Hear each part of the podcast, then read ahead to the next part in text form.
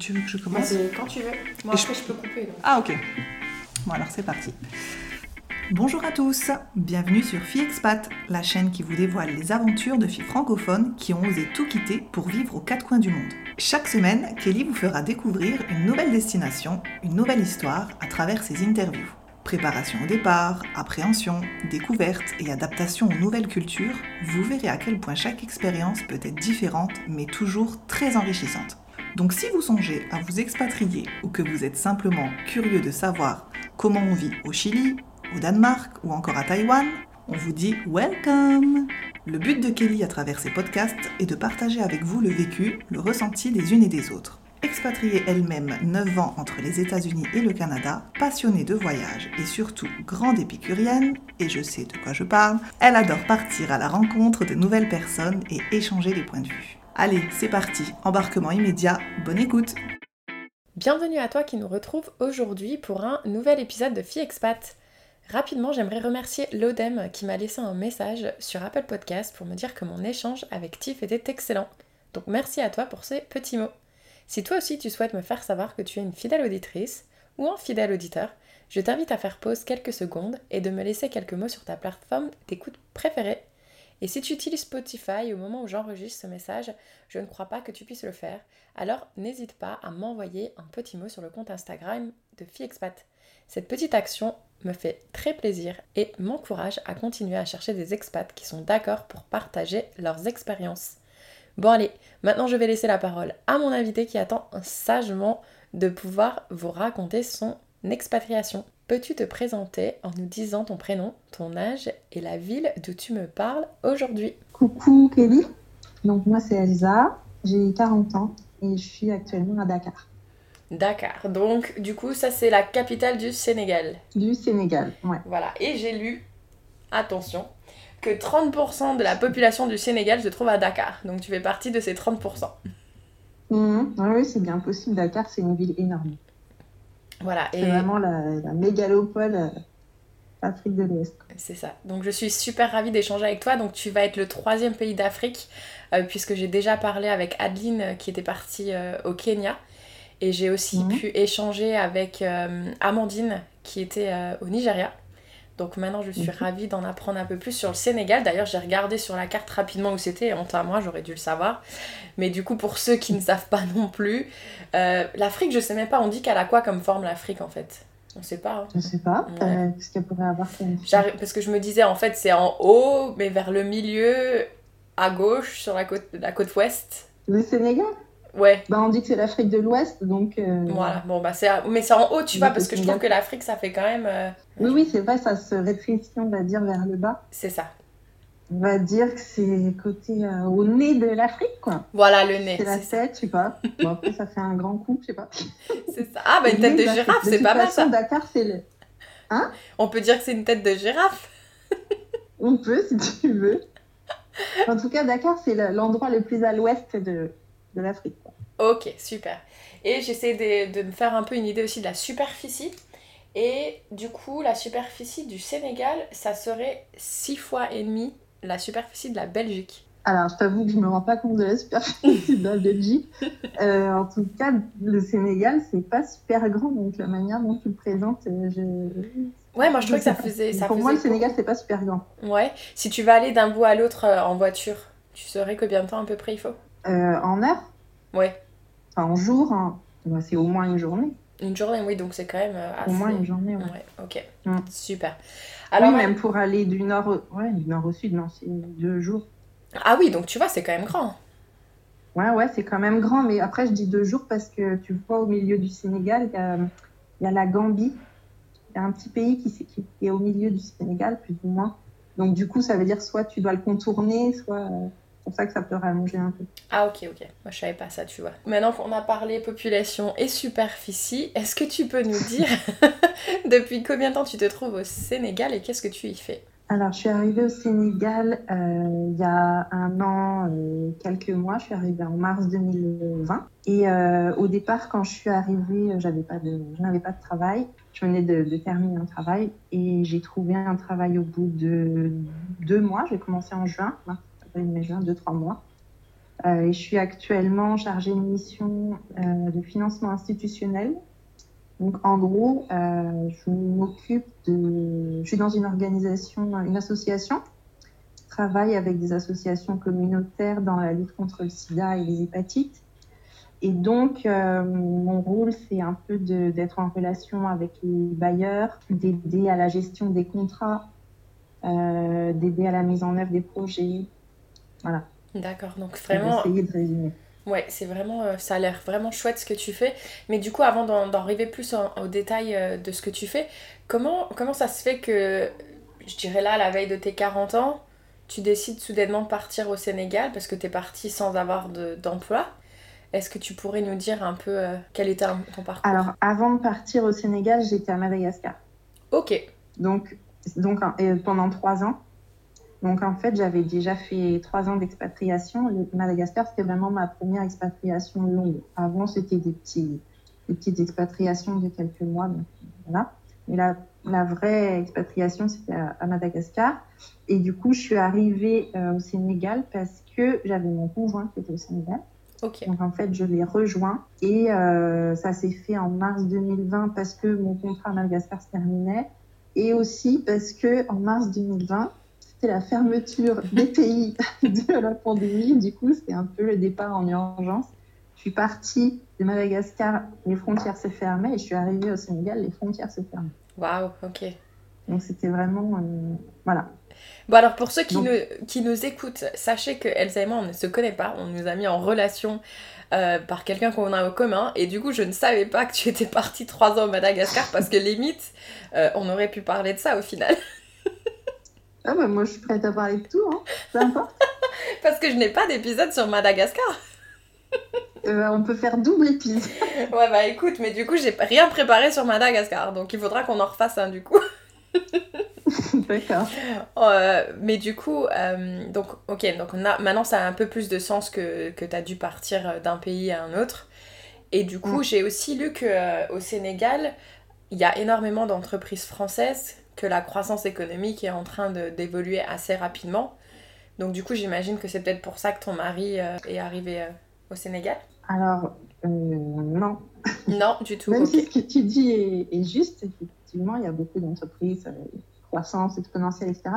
Lui, il est venu pour une formation dans l'humanitaire. Ah, génial. Une formation longue, une formation longue de neuf mois. Et euh, donc après, l'idée, c'était de rester au Sénégal pour qu'on travaille tous les deux au Sénégal ou dans l'Afrique de l'Ouest. ou- Et pourquoi le Sénégal? petits- Pourquoi le projets. Sénégal et pourquoi pas Mali ou autre? Non, parce qu'en fait, euh, cette formation, c'est une formation qui est proposée par un organisme qui s'appelle Bioforce. C'est un organisme qui est assez connu dans le monde humanitaire et qui est français à la base. Et ils ont fait en fait une antenne à Dakar. D'accord. Donc c'est pour ça qu'il était euh, venu à Dakar. Ok. Et euh, comment on se lance dans l'humanitaire du coup? Parce que j'imagine que quand on se lance dans l'humanitaire financièrement, ça doit être quand même. euh, Enfin, notre vie elle change un peu, non? Ça dépend ce que ça dépend ce que tu as dans la tête quand tu penses à, à ça. Mhm. Mais euh, quand tu travailles avec une ONG, euh, avec une organisation non gouvernementale ou- qui est enfin, comment dire, qui est classique, quoi, tu as quand même un salaire avec lequel tu peux vivre correctement sur place. Et euh, même euh, si jamais tu t'arrêtes de travailler, ça te permet de faire un peu d'économie en attendant de trouver un autre travail. Ah, génial C'est- pas euh, c'est pas ou c'est plus comme on s'imaginait avant les personnes qui partent euh, faire de l'humanitaire euh, avec leur sac à dos et euh, bénévolement quoi. Bah, tu vois, Maintenant ça se professionnalise beaucoup. Ouais, tu vois, moi c'est comme ça que j'imaginais l'humanitaire c'est tu fais ton sac, Oui, tu oui. pars et puis. euh, Ok. Bah, ça je l'ai fait il y a longtemps euh, dans ma jeunesse.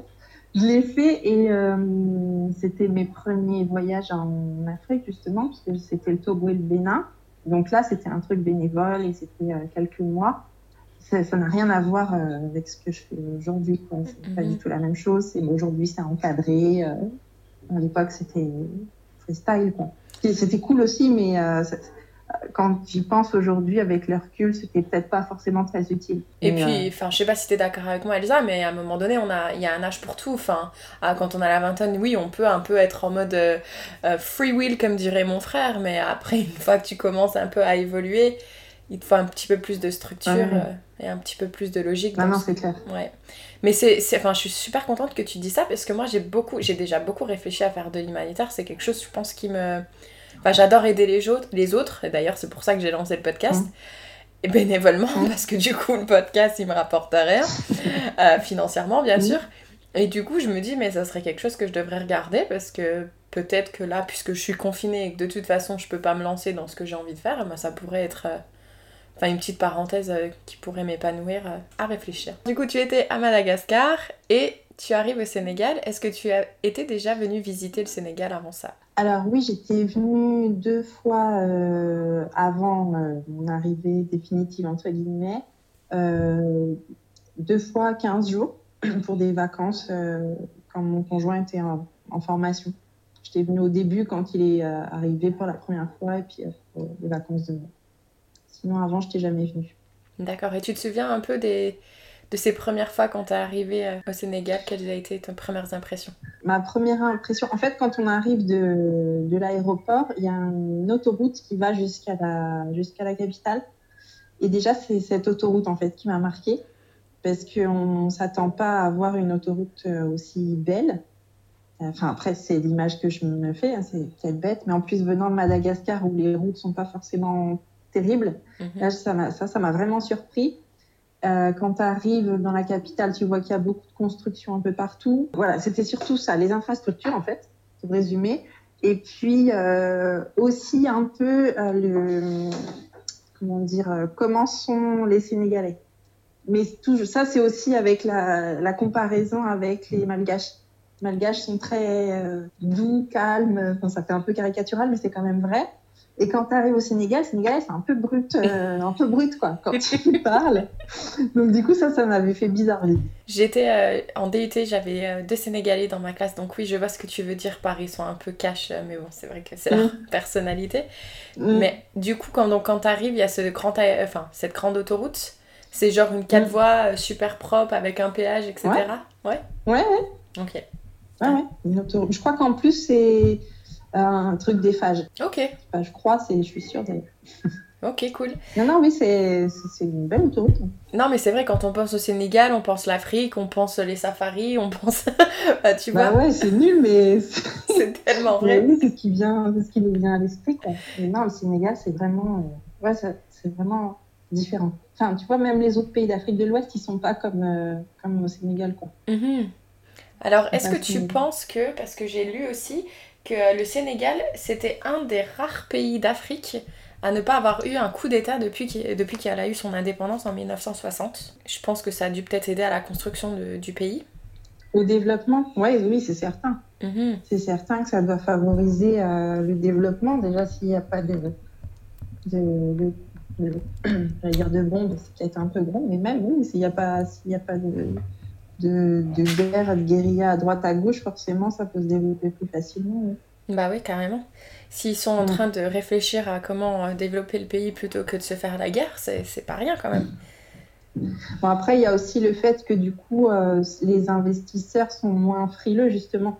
Mhm. Parce que les, c'est moins, moins instable, donc tu peux, tu peux créer des, des, entreprises, des commerces, des je ne sais quoi. Ça risque pas d'être euh, détruit du jour au lendemain par un coup d'État ou par je ne sais quoi. Après, tu vois, moi, euh, cette année, je sais pas si tu as entendu, mais il y a eu un moment un mini soulèvement euh, de la population à Dakar. Euh, contre. bon, c'était un peu suite au. Il n'y a pas eu trop eu de confinement au Sénégal, mais tu vois, il y a quand même eu certaines choses qui. Enfin, il y avait des couvre-feux, etc., où les gens ont beaucoup pâti, quoi. Et donc, suite à ces, ces mois de couvre-feu, et puis euh, il y a eu une histoire euh, politique, bon bref, mhm. et il y a eu, euh, il y a eu des, des, soulèvements de population avec des cases, des, des choses brûlées, etc. Ça, c'était une première au Sénégal. Oh, waouh! Ça, ça, n'était jamais arrivé, ça a duré une petite semaine, mais du coup c'était très surprenant parce que c'était pas du tout une habitude. Bon, tu vois, ça y est, ça s'est calmé, c'est revenu à la normale assez rapidement, mais pour dire oui, c'est vraiment un pays qui n'est pas habitué à ça. Quand on arrive comme ça au Sénégal, ça se passe comment en termes de visa, etc. Alors les Français, euh, tu peux rentrer euh, comme, facilement, tu peux rentrer sans visa, ils te mettent un tampon sur ton passeport et c'est valable pendant 90 jours. Et après, si tu restes plus longtemps, ben, il faut faire des démarches pour faire une demande de carte de résident ou carte d'identité étrangère, ils appellent ça. Mhm. Et voilà, et après, il faut la renouveler. Alors, tu fais une demande, tu as une carte provisoire qui, qui, qui dure. c'est pas, tu vois, par exemple, moi, j'ai fait ma demande l'année dernière, j'ai toujours pas la carte définitive, ce sera peut-être l'année prochaine, je sais pas. Et elle est valable trois ans, la définitive. Donc, bon, donc c'est des renouvellements comme ça. Mais en vrai, pour les Français, c'est assez facile. Cool. Mais ça, en plus, en Mm. ce moment, c'est vraiment une, enfin, une période. euh, que Je pense que peu importe les demandes de visa ou quoi que ce soit dans n'importe quel pays, ça va, ça va durer un peu plus longtemps que la normale. Et du coup, chercher du travail au Sénégal, comment tu t'y es prise? Alors ça, quand, euh, quand moi je suis arrivée euh, et que j'avais pas de travail, en discutant un peu à droite à gauche euh, et en lisant sur les groupes euh, Facebook d'expats, etc., j'ai vite compris que c'était très compliqué de chercher du travail au Sénégal parce que c'est un pays où tout le monde veut aller, euh, parce que justement c'est calme, euh, c'est tranquille, etc. Ben, moi je cherchais dans mon domaine, hein, je cherchais dans les associations, euh, les organisations humanitaires, etc. Et euh, je pense vraiment que j'ai eu de la chance de trouver mon travail. Je suis tombée sur une opportunité qui, s'ouvrait. C'était la période Covid, début Covid, donc il y avait pas il y avait pas de personnes qui pouvaient enfin il y avait les comment dire les trajets qui étaient bloqués entre France par exemple et Sénégal donc c'était obligé déjà d'être sur place parce que c'était pour travailler à Dakar. Et il y avait beaucoup d'expatriés qui étaient partis en France. Donc je pense que j'ai eu de la chance quand même de trouver ce truc là il y a eu un concours de circonstances qu'on fait que j'ai trouvé mais après c'était euh, ma recherche c'était par internet hein, exclusivement Ouais. T'as été sur LinkedIn ou un site en particulier? Euh, pas spécialement LinkedIn. Oui, je, je suis un peu, mais non, c'est plus, tu vois, pour les tout ce qui est humanitaire, il y a des, sites un peu spécialisés comme Coordination Sud pour euh, la France, enfin pour les, les offres en français, euh, pour les offres euh, aussi français, mais aussi dans le monde anglo-saxon, c'est Relief Web. Et puis celle-là, euh, est-ce que je l'avais vue sur Coordination Sud ou est-ce que je suis, ou alors est-ce qu'elle a été publiée sur un site sénégalais Je me souviens plus. j'avoue. Ok, pas de souci. Mais bon. Mais si ça te dérange pas, on mettra quand même quelques liens peut-être euh, qui peuvent être utiles à ceux qui nous écoutent et qui recherchent euh, justement à faire de Mm. l'humanitaire. Ça pourrait être intéressant. Moi, je les connais pas du tout ces sites, donc je serais la Mm. première à être intéressée pour le coup. Ouais, ouais, ok. Bon, ça, c'est oui, les, c'est les sites si tu cherches un, emploi dans ok. Et pour euh, se loger, ça s'est passé comment du coup? Alors, ça, c'est un peu compliqué. Euh, Enfin, au départ, c'était pas compliqué parce que mon conjoint était déjà en colocation. Il était en colocation euh, pendant toute sa formation. Donc, au départ, moi, j'étais là-bas. Mhm. Et puis après, au bout d'un moment, bon, on a cherché à, euh, quelque chose d'autre pour euh, nous deux, futurs trois. Là, ça c'est un peu compliqué parce que euh, ici, ça marche beaucoup par courtier, comme on dit, c'est-à-dire des gars qui te mettent en relation avec des personnes qui cherchent à louer. Et là, euh, ça devient un peu compliqué parce que tu vois tout et n'importe quoi. Et des fois, on te propose des choses qui sont pas terminées, qui sont en construction. Comme je te disais, tout est tout en construction. Mhm. Et donc, on a eu quand même pas mal de difficultés à trouver quelque chose qui existait, qui était correct, qui n'était pas trop cher, parce que les loyers sont quand même assez chers à Dakar. C'est une ville très chère, Dakar. Et euh, on a réussi à trouver une extrémiste, euh, un appartement euh, où on est toujours d'ailleurs aujourd'hui. Toute la zone où on voulait être au début, mais bon, final, Quand tu dis c'est très cher, est-ce que tu pourrais nous donner une ordre de prix si on comparait? Bon, toi, du coup, tu étais à Madagascar pendant 3 ans, mais si on compare par rapport à la France? Ouais.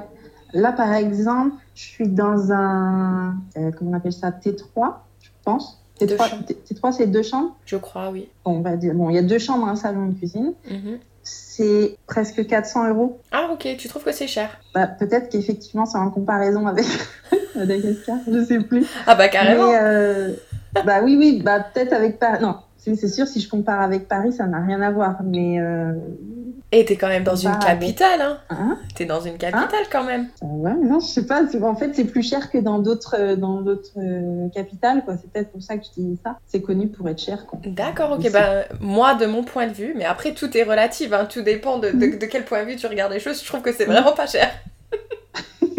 Bah oui, je sais pas, on a peut-être plus. Moi, je suis peut-être un peu perdue dans les éléments de comparaison.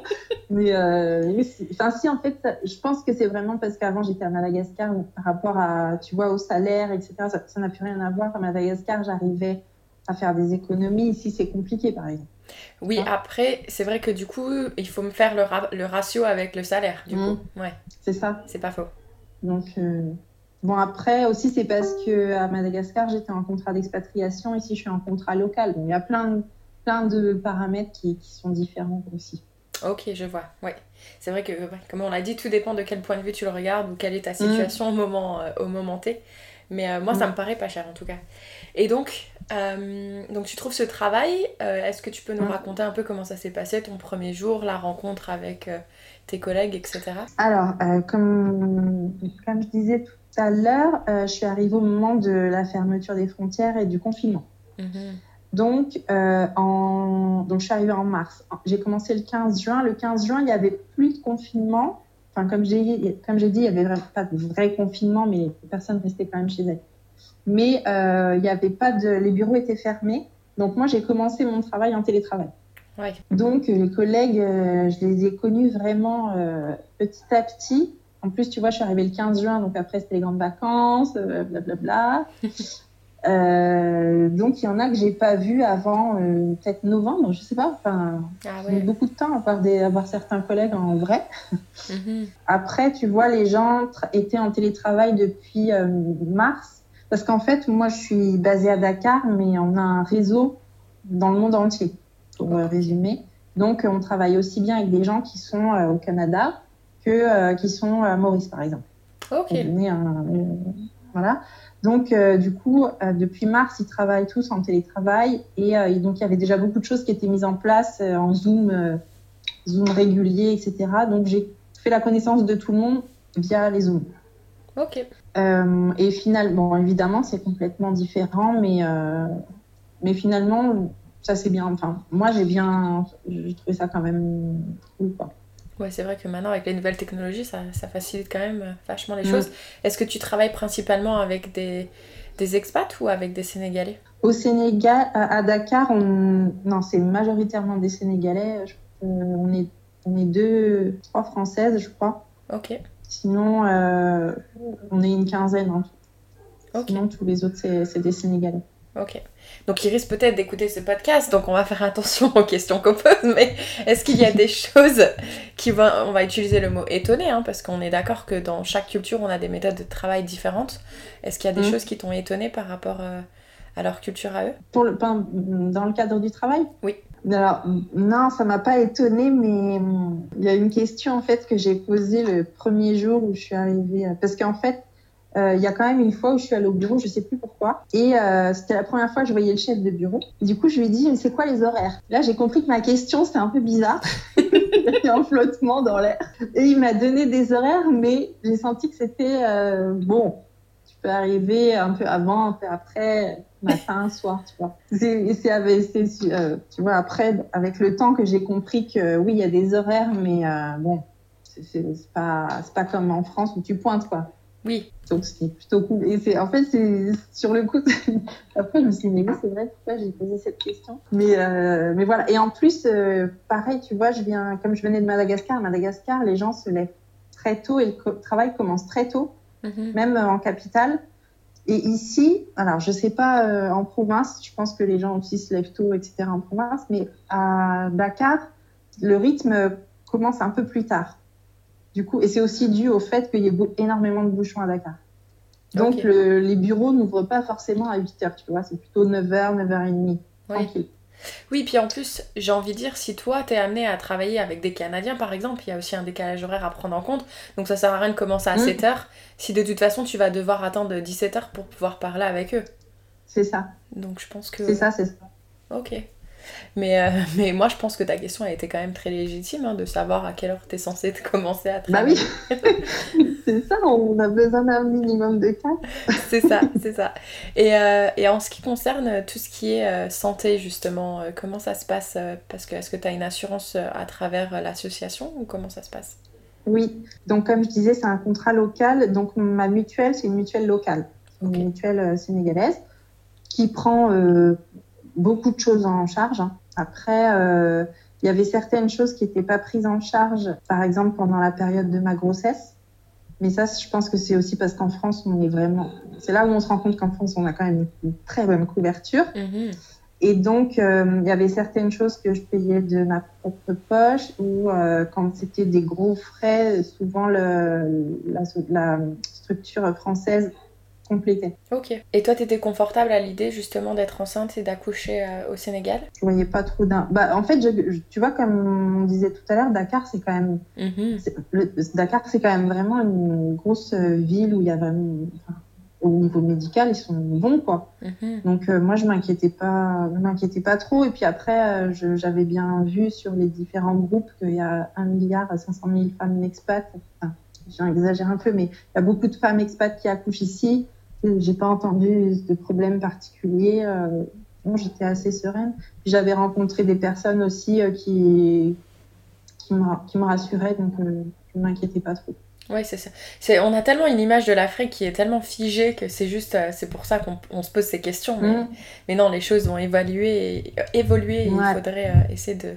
Et c'est bien justement qu'on en parle parce que ça va, je l'espère, changer justement les a priori qu'on peut avoir. Euh, bon, après, tu vois, j'aurais été en brousse, je pense que je serais quand même venue à la capitale. Oui. Mhm. Mais là, c'était la capitale, donc je ne m'inquiétais pas. Pas de souci. Est-ce que tu as un congé euh, maternité du coup? Oui, c'est comme. Euh, c'est un, un, peu calé sur, sur la France hein, à ce mhm. niveau-là. Il, il, y a une semaine de moins, je crois. Ok. Et sinon, c'est quasiment la même chose. Oui, enfin, je lisais que justement par rapport à ça, enfin, il y a beaucoup de les relations entre la France et le Sénégal sont quand même. Euh, ils ont de très bonnes euh, relations bilatérales. Oui, oui, c'est un, bah, un partenaire de longue date. Bon, ça date de la colonisation, bien sûr, mais euh, oui, c'est un partenariat très fort entre les deux pays. Mhm. Et la, oui, la France est très présente ici. C'est pour ça que des fois, d'ailleurs, ça crée aussi des. Enfin, il y a ceux qui sont pro-France, entre guillemets, et ceux qui sont anti-France. Évidemment, il y a toujours un, peu, de, un peu de tout. Mais oui, la France est très présente Maintenant, je vais en venir à des choses euh, qui sont euh, qui m'ont choqué moi quand justement j'étais en train de, de, préparer euh, notre conversation parce que moi j'avoue mm. que je ne connais absolument rien sur le Sénégal.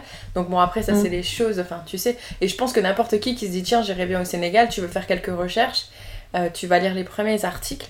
Donc moi il y a certaines choses qui m'ont qui m'ont vraiment choqué et celle qui m'a le plus choqué, c'est le fait que l'homosexualité elle est punie par le code pénal. Oui, oui, et en plus, c'est dans, ça fait partie de mon travail, ça. Enfin, comme tu vois, euh, les, comment, les, les hommes euh, qui ont des relations sexuelles avec les hommes font partie des populations touchées euh, par le VIH. donc, ça fait partie des populations qui qu'on cible, entre guillemets. Et donc, oui, c'est un, c'est, un gros problème ici au Sénégal, l'homosexualité. Mm-hmm. Et, quand, et du coup, souvent, ils sont, ils sont cachés cachés et c'est un gros problème parce que justement comme euh, comme ils peuvent pas, euh, enfin c'est un problème justement pour ceux par exemple qui sont touchés par le VIH et qui veulent se soigner par exemple. Soit bah ils se soignent pas parce que euh, parce qu'ils sont discriminés au niveau des, des, centres de santé, soit parce qu'ils ont honte, ils ont peur, plein de choses. Ouais, parce qu'il y a quand même, enfin, ce que d'après ce que j'ai lu, il y a entre 1 et 5 ans d'emprisonnement et une sacrée amende. Donc du coup, comment ils font pour se faire soigner? Bon après, et bah du coup, il y a déjà il y a pas mal d'associations. Mm-hmm. Donc souvent, ils se rapprochent des associations quand ils rencontrent ces associations et quand ils n'ont pas peur de rencontrer ces associations. Mhm. Souvent, c'est via des associations quand même hein, qui, se, qui, sont, qui sont pris en charge. Oui, et du coup, je le lisais qu'ils ont même euh, fini par développer un autotest justement pour, euh, pour que ces personnes qui vivent un peu dans le, dans le secret puissent quand même se tester euh, pour le sida. Ouais, bon ça c'est pas qu'au Sénégal. Hein. Ok. C'est pas que au Sénégal parce qu'il y a beaucoup de, il y a beaucoup de pays au final où les homosexuels sont discriminés et, euh, et même où euh, c'est passible de, de prison. Mhm. Donc euh, ça, existe dans beaucoup de pays ça. Ok. Et l'autotest, tu pourrais nous en dire un peu plus? Alors bon, moi je suis pas dans le milieu médical, donc je ne sais pas si je pourrais être très, si je vais dire des choses, si je vais dire des choses bien précises là-dessus, mais comme comme tu l'as dit tout à l'heure, c'est une manière de, de, faire un test sans forcément euh, passer par le circuit classique médical où, euh, où, tu pourrais ne pas être accepté, où tu pourrais ne pas être accueilli, euh, où tu as peur d'aller. Une manière de contourner le. C'est une manière de faire le, faire le test, ce qu'on appelle ça de manière communautaire, c'est-à-dire pas via le milieu médical, mais via, via, via ta communauté. Ouais, parce que moi, en fait, ce que j'ai lu, après pareil, hein, je suis pas dans le milieu médical, j'ai l'impression que c'est un peu euh, genre comme un test de grossesse, sauf que au lieu de pisser sur une languette, eh ben tu la mets sur ta langue en fait, ça marche avec la, salive, c'est bien ça? Non, je sais pas. Tu sais pas? Ok, Je pas pas, je veux pas dire de bêtises, non. Ouais. Bah, c'est ce que j'ai lu. Après, ça, c'est vrai que ça avait l'air d'être un test. Par exemple, tu sais, on, on parlait des autotests pour le Covid. Euh, moi, tu Mm. vois, je me serais pas vue me mettre un coton-tige dans le nez. Enfin, là, c'est... Mm. Mais là, c'est vrai qu'une languette sur la langue, ça reste quand même euh, très accessible. Et je trouve que c'est bien, justement, que ça a été développé parce que au moins, ça, ça enlève euh, des sacrées barrières, quoi. Ouais, c'est clair. Mais souvent, souvent les, hum, comment dire, il y a des, ce qu'on appelle des pères éducateurs qui, euh, qui font un peu des sensibilisations et des, des formations, entre guillemets, sur comment utiliser ces autotests pour que les personnes, justement, puissent les utiliser sans, sans que ce soit trop compliqué. D'accord, ok. Et toi, depuis que tu es au Sénégal, bon, t'es arrivé dans un moment euh, très particulier. Est-ce que tu as pu quand même euh, rentrer euh, en relation justement en dehors de chez toi avec des Sénégalais, avec des expats? Alors, comme tu as dit, je suis arrivée à une période particulière. Du coup, je pense que tout le reste a suivi de manière particulière. Mhm. Mais euh, il n'empêche que je connais quand même quelques, quelques Sénégalais et quelques expats. Mais c'est vrai, pas tant que ça. Pas tant que ça, parce qu'en plus, je suis en télétravail. Encore aujourd'hui. Mhm. Encore aujourd'hui, je suis en télétravail. Donc, du coup, c'est pas. C'est pas du tout les mêmes relations que tu as avec tes collègues, normal, même si on se voit de temps en temps, des fois on va faire un resto quand c'est possible ou des choses comme ça, mais c'est pas une relation quotidienne comme dans un travail euh, classique. Après, euh, oui, je connais des gens, mais pas... j'ai pas du tout les mêmes relations euh, que quand j'étais euh, à Madagascar, par exemple, où il n'y avait pas de Covid, il n'y avait rien. Maintenant, on fait toujours attention à tout. Ouais, c'est ça. Euh, c'est toujours un peu compliqué. Bon, après, il y a, il y a des personnes qui vivent comme si euh, n'y avait pas de Covid. Ce qui est, ce qui est bien aussi, enfin, je veux dire, euh, je, je, c'est pas une critique, euh, mais moi, j'avoue que ça me met quand même une barrière. J'ai été habituée à venir dans ce pays avec des barrières et du coup, je crois que j'ai du mal à changer, à changer, à voir les choses autrement. Ah bah tu m'étonnes. Et puis en plus, t'as été enceinte entre temps. Là maintenant, t'as un petit Mm. bébé. Donc C'est euh, t'as encore euh, maintenant une protection supplémentaire à, à devoir faire. Donc euh, Mm. ouais, c'est vrai que heureusement que t'étais en couple, quoi. Ouais. Mais après, lui, euh, lui, il est malgache. Ok. mon conjoint. Du coup, ici, il y a une grosse communauté malgache. Donc, au final, je connais presque plus de malgaches que de Sénégalais euh, ici. Madagascar, t'as suivi. C'est ça. Donc, euh, bon, ça va, je suis quand même pas complètement euh, démunie au niveau relations sociales. Cool. Pas trop déçu d'être partie de Madagascar? Euh, si. Déception, c'est pas le mot. C'est euh, si, si, vraiment, j'étais très, très attachée à Madagascar. Ok. Et je compte y retourner un jour. Mais, mais après, je suis contente d'être là aussi parce que c'est une expérience différente. En plus, là, on est, on est ensemble. Enfin, c'est, c'est cool quand même d'être là. Super. Non, mais on refera un épisode. Madagascar parce que du coup, moi, j'ai envie d'en savoir plus. Ça. Là, de rester comme ça dans le secret, euh, non. Ah oui, puis en plus, c'était des conditions complètement différentes. Donc, c'est une autre expatriation. en fait. Ouais, c'est clair. Mais du coup, enfin, sans rentrer vraiment dans le détail, euh, c'est quoi qui t'a fait t'expatrier la première fois? Ça faisait un bout de temps que je voulais le faire. Mais euh, le fait de partir à Madagascar, c'était un peu une opportunité. J'étais dans le siège de l'ONG en France. Et il y a un poste qui s'est ouvert euh, à Madagascar et j'ai sauté sur l'occasion. Ok, ouais, ok. Donc on... la prochaine fois, on en reviendra à ce petit travail de Mm. préparation du coup. mais du coup, toi, ouais, t'as dû faire un, un départ euh, assez précipité. Mais du coup, Mm. t'avais quand même... Enfin, il y avait une raison de partir. Donc du coup, le départ de Madagascar, même s'il était précipité, ça n'a pas été trop compliqué. Si, un peu, parce que, parce que déjà, il a fallu changer, euh, le- enfin, trouver un vol. Parce qu'il y avait plein de compagnies qui se- qui s'annulaient au fur et à mesure. Oh, l'angoisse. Euh, Il y avait une compagnie, par exemple, on avait trouvé un vol, mais la compagnie voulait pas me prendre parce que j'étais pas résidente sénégalaise, donc j'étais pas prioritaire. Donc j'ai dû passer par la Turquie, enfin Maurice, Turquie et Sénégal. C'était là, c'était le seul truc que, que j'ai pu prendre. Et là, il y a eu deux jours de, où j'étais en stress. Je pensais que j'allais pas pouvoir sortir de Madagascar. Donc ça, c'était un peu compliqué. Après, bah, il a fallu euh, faire ses bagages de trois ans euh, en deux jours. C'était un peu compliqué aussi. J'ai laissé, j'ai j'ai donné plein de choses. Et j'ai laissé euh, aussi pas mal de choses que je me suis dit je récupérerai plus tard parce que je Mhm. savais pas comment faire. J'allais pas emmener euh, 72 000 bagages avec moi. C'est clair. Donc, euh, bah, je suis partie avec mes deux valises et en laissant des choses, mais, euh, bon, tout s'est fait, mais c'est vrai que c'était un peu, c'était un peu bizarre. En plus, quand je, quand on, quand je suis partie de Madagascar, il n'y avait pas encore de cas déclarés à Madagascar, donc on était encore euh, tranquille dans, dans notre vie de tous les jours. Mhm. Et quand je suis arrivée en Turquie, là-bas, ils étaient déjà tous en gants, masques et machin, et ça a fait une sensation un peu bizarre. Je me Mhm. suis sentie, ça, fait un, ça faisait un peu peur. Quoi. Ouais, c'est clair. dit, où est-ce que je suis? C'est clair. Et euh, donc c'est vrai que le- la transition a été un peu, un peu brutale. Ouais, c'est clair. Moi, je me souviens que j'étais euh, j'étais partie en vacances au Panama au mois de février l'année dernière. Et Mhm. euh, quand je suis arrivée, bon, on commençait à parler de Covid. Il y avait peut-être deux trois personnes avec un masque dans l'avion. Une semaine après, je repars du Panama pour aller au Canada. Et là, pareil, t'arrives à l'aéroport, tout le monde est en espèce de combi, ils te prennent la température. Là, alors les masques, je t'en parle pas. Moi, en plus, j'ai osé tousser dans l'avion en m'étouffant avec une amande. tu vois, j'étais, oh là là. Là, tout le monde autour de moi en mode panique. Attention, elle a toussé. Bah oui. Ah non, mais c'est clair, violent le, violent le changement de vie quand même.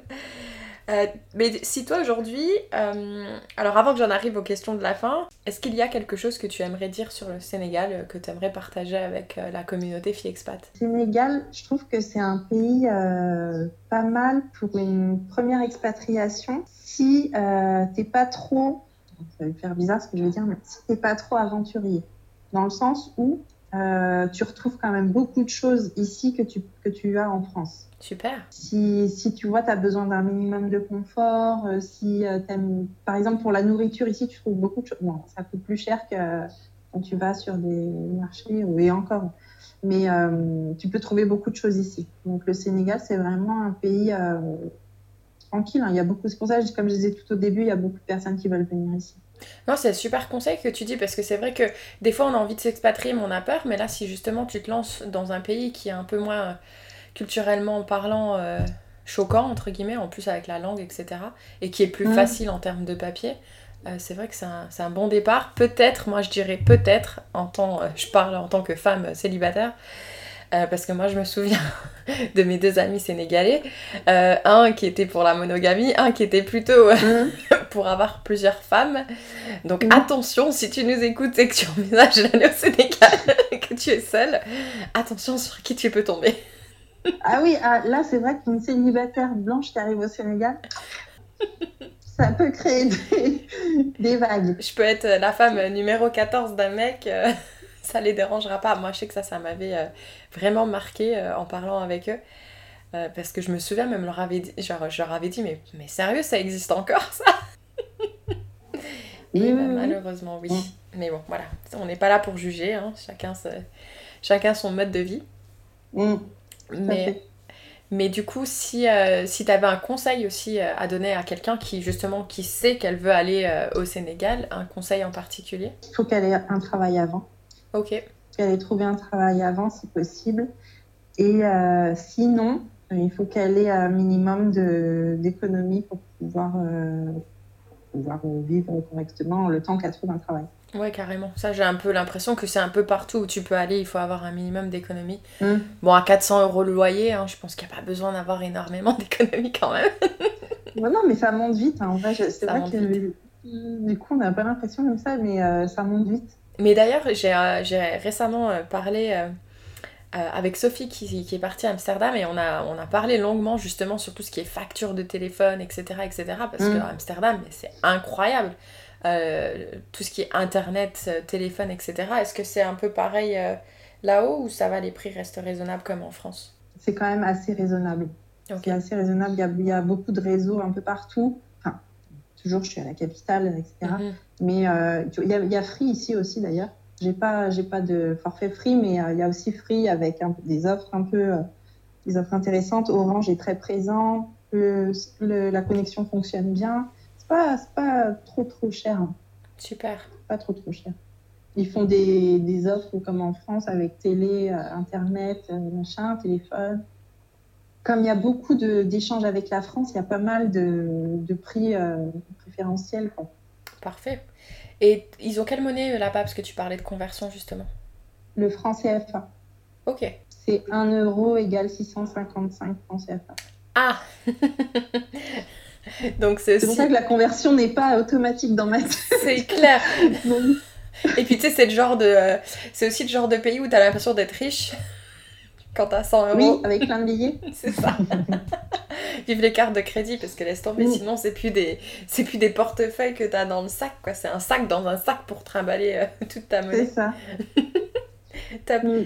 Euh, donc du coup, pour en arriver aux questions de la fin, euh, si aujourd'hui, bah, Elsa d'aujourd'hui pouvait justement euh, passer un message à Elsa qui préparait justement un peu ce départ très précipité à Madagascar, est-ce que tu lui, est-ce que tu lui dirais quelque chose? Je dirais, t'inquiète pas, tu vas y arriver. Ouais. tu penses que tu étais inquiète à ce moment-là? Oui. Ouais. Oui, je pensais ne pas atterrir au Sénégal. Je pensais vraiment être bloquée à Madagascar. Ouais, c'est vrai que toi, tu étais vraiment dans, une, dans un moment très particulier. Mm. Donc, ça, ça, je dirais ça. T'inquiète pas, tu vas arriver. Et là, les vols vers la France, ils ont repris parce que si tu as envie d'aller voir ta famille ou tes amis? Oui, oui. Oui, oui, maintenant, c'est des vols euh, réguliers. Enfin, oui, oui, c'est des vols commerciaux même. C'est plus des vols de rapatriement. Il n'y a pas de... Il n'y a pas de problème entre les deux pays. Cool. Enfin, il faut des, il y a des conditions un peu, euh, genre des motifs impérieux, etc. Mais euh, bon, en étant française, je peux facilement aller en France et euh, comme je suis résidente ici, je peux venir aussi. Parfait. Et du coup, le vol Ouais. euh, de Dakar à Paris, c'est un vol direct? Il peut, oui, tu peux trouver des vols directs avec Air France et Air Sénégal. Sinon, tu as aussi des vols indirects avec le Royal Air Maroc qui sont souvent un peu moins chers. Enfin, à vrai dire, peut-être que même euh, des fois les vols sont au même prix euh, quand c'est hors saison, parce que là, les vols sont ultra chers quand c'est des Mhm. directs. Mais c'est possible qu'hors saison, ce soit, ce soit correct. Il y a combien de temps de vol entre les deux? 5 heures. Ah, ça va, c'est raisonnable. Et puis, Ouais. t'as pas beaucoup de décalage horaire avec la France non plus? Non, en ce moment, il y a 2 heures, Super. l'heure d'été. Ok, ouais, vous changez pas d'heure non plus là-haut? Non. Ok. Ouais, non, mais euh, en fait, ce que tu dis, euh, je trouve que c'est vraiment euh, très, très justifié en fait, que pour une première expatriation, ça me paraît être vraiment un, un très bon pays en fait. Oui, moi je trouve. Hein. Mhm. Je trouve parce que c'est vraiment tranquille et il y a, oui, comme il y a beaucoup de relations avec la France. Après, ça reste une autre culture hein, quand même. Mais je trouve que on peut y rentrer assez facilement. On peut, ouais, c'est mon impression. quoi. Bon, moi, euh, une des valeurs de FiExpat, c'est d'être transparente, donc malheureusement, je vais le dire haut et fort, mais euh, le seul truc, c'est qu'il vaut mieux être hétéro, quoi. Ah bah euh, oui, c'est pas le pays, c'est sûr. ou alors faut le cacher. Quoi. Mais- Ouais, non, vivre caché. Non, déjà que c'est déjà assez compliqué en ce moment, donc si on va dans un pays pour être caché, c'est pas la peine. Mm. Non, non, non, c'est clair, je disais ça pour dire que voilà, mais Non, non, c'est clair. c'est pas le pays à aller si, si tu veux vivre tranquille, quoi, quand t'es Mhm. homosexuel. C'est clair. Euh, mais Mm. d'ailleurs, euh, juste pour, euh, pour en revenir très rapidement là-haut, j'ai cru lire quand même que le, le taux du VIH au Sénégal a, très... enfin, il a vachement diminué. Ouais. Donc, Ouais, ouais, il est, je crois qu'ils ont, parce que tu vois, dans les, les objectifs de l'ONU-SIDA, c'est d'arriver à 90% de personnes euh, portant le VIH qui savent qu'elles ont le VIH. Et aujourd'hui, ils en sont à 82% au Sénégal. Donc, ça veut dire qu'il y a encore certaines personnes qu'on n'arrive pas à atteindre. Et euh, l'année dernière, avec mon organisation, on avait fait la Semaine internationale du dépistage. Et euh, il y avait la, une femme qui travaille au, au, je sais plus si on dit centre ou comité, ou, je crois que c'est comité national de lutte contre le sida, qui disait que ces 8% qui restaient là, ils étaient très difficiles à atteindre parce que c'est des personnes qui ne se considèrent pas comme euh, faisant partie des personnes qui peuvent être vulnérables euh, au VIH. mhm. Donc c'est difficile de les atteindre. bah, les- le dernier pourcentage, c'est toujours le plus dur aussi. hein. Mm. C'est comme une perte de oui, poids. sinon, ils ont un bon, un bon taux. C'est comme ça, ça veut dire? Je disais, c'est comme une perte de poids. Tu sais, les derniers kilos, ils sont toujours durs Oui. à perdre. C'est ça. C'est un peu ça, oui. Ouais, je disais, euh, ils ont ce, ce 90, 90, 90, ou justement 90%. Euh, Mm. Donc, tu veux nous dire un peu ce que c'est justement ce 90, 90, 90 Bah, 90, donc c'est alors, 90% de personnes qui ont le VIH savent qu'elles ont le VIH. Mhm. Donc ça veut dire ont été testées. Ensuite, 90% des personnes qui savent qu'elles ont le VIH sont euh, suivies, sont traitées. Et enfin, 90%, 90% des personnes qui sont traitées ont une charge virale qui est indétectable. Mhm. Parce que quand tu te fais, quand tu quand as le VIH et que tu suis un traitement, si- s'il est bien suivi, au bout d'un moment, ta charge virale de VIH n'est pas détectable dans ton sang, ce qui ne veut pas dire que tu l'as plus, mhm. mais en tout cas, elle n'est pas, elle est très très faible et donc ça veut dire que tu peux plus transmettre. Mhm. donc ça, c'est hyper important. C'est, franchement, c'est génial. Et puis, je pense que pour toi, ça doit être, euh, enfin, de participer justement dans cette lutte, ça doit quand même être euh, incroyable. Enfin, moi, de me lever le matin et de me dire que j'aide à faire ça, c'est quand même, c'est incroyable. Bah, en fait, euh, le, le, comment dire, le monde de la santé, c'était pas mon domaine à la base. Moi, j'étais plus dans l'éducation, la protection de l'enfance, etc. Donc, c'était un peu nouveau pour moi, le monde de la santé. Et euh, le monde de la lutte contre le sida, c'est vraiment un monde spécifique parce que la plupart des gens qui travaillent là-dedans, c'est des personnes qui sont touchées de près ou de loin. C'est des militants plus, plus, plus qui sont là-dedans depuis, euh, tu vois, le début du, du, virus dans les années 80. Mm-hmm. Donc, c'est vraiment, euh, c'est un, un gros monde militant et c'est vraiment intéressant. C'est vraiment intéressant et effectivement, c'est intéressant aussi de participer encore aujourd'hui à ça parce que parce que c'est vrai que des fois, il ça passe un peu aux oubliettes au final. Aujourd'hui, le, VIH-Sida, ça fait un peu maladie old school, mais non, ça existe toujours. Mm-hmm. Et donc, c'est ouais, intéressant de, toujours participer à, la lutte contre cette, euh, ce virus. Quoi. et, puis, je pense que c'est intéressant justement, ce que, justement que toi, tu ramènes un regard extérieur en fait. Mmh. Oui, c'est clair que. Bah, oui, c'est pour ça que des fois, c'est drôle parce que on n'a pas le, même langage, quoi. Avec mes, avec mes collègues qui, eux, sont dedans depuis des années. Et puis moi, je débarque. ça veut dire quoi ton acronyme De quoi tu parles C'est quoi cette pratique Je connais pas. Euh, oui, et ça montre aussi que des fois, ça les fait sortir, eux aussi, de leur bulle, quoi. Carrément, non, c'est cool. Et pour conclure ce podcast, est-ce que tu voudrais partager avec nous ta citation ou chanson préférée? Alors, ça sera pas une citation, ça sera une chanson. Et c'est pas une chanson préférée, c'est la chanson du moment. Ok. Euh, c'est, elle est ressortie les jours derniers suite euh, au décès du, du, membre du groupe Kassav. Mm-hmm. Et du coup, ça m'a fait réécouter leur chanson. Et du coup, la chanson que j'écoute en ce moment, je vais lire le titre parce que je ne vais pas me tromper comment je vais le prononcer. ah oui, parce que c'est du, du créole. Bah oui. Mhm. Donc c'est Zoukla Cécel médicament Mimi. Super, bah ça c'est vraiment une super dédicace que tu fais pour lui, parce que je sais que ça touche mm. beaucoup les Guadeloupéens en ce moment. Bah oui, j'imagine. Mm. Et tu vois, moi, comme je te disais, j'ai pas de chanson préférée, mais j'ai des chansons du moment, c'est toujours comme ça. Et mhm. c'est vrai que celle-là, je l'aime bien en plus parce que, bon, déjà, ça rappelle des, souvenirs, et puis c'est une chanson hyper dansante, et c'est une chanson hyper joyeuse, quoi. Ok. Donc, euh, je vois qu'elle était parfaite, cette chanson. Eh ben, je pense que dès que je raccroche avec toi, je vais aller l'écouter parce que, honte à moi, je suis en Guadeloupe, je devrais savoir euh, c'est quelle chanson. Merci beaucoup en tout cas pour euh, ce partage d'expérience. Euh, je suis vraiment ravie qu'on ait pu échanger sur le Sénégal sur la chaîne Fille Expat. Et puis je te souhaite plein de bonnes choses pour la suite de ton expatriation. Merci beaucoup, merci à toi aussi de laisser cet espace aux filles expat. Pour donner envie à d'autres filles de, partir. Je voulais dire femme expat, mais il était déjà pris. Hein. Donc c'est pour ça que j'ai fait fille. Je sais qu'en général, on préfère être appelée femme, mais bon, voilà. non, c'est bon aussi, ça, ça, me va. Ok, cool. Eh ben, écoute, bonne soirée à toi. Merci à toi aussi. Ciao.